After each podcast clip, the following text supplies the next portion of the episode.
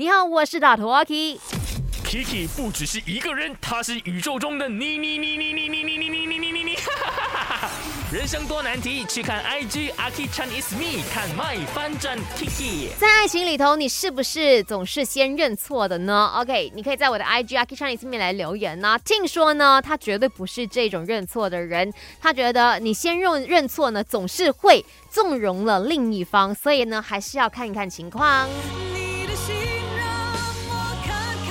当然，我们不是在鼓励大家，只要你跟你另一半吵架，你就要先认错，就可以解决所有的问题的。OK，还是老生常谈呐、呃，沟通，还有呢，不要理所当然。很多时候会听到身边的人讲哈啊，不管说这个道理有没有在我手上，哪怕说可能是我自己先犯错，但是我还是要站得硬硬的，我要我的男朋友、我女朋友先低头认错，这是他应该做的。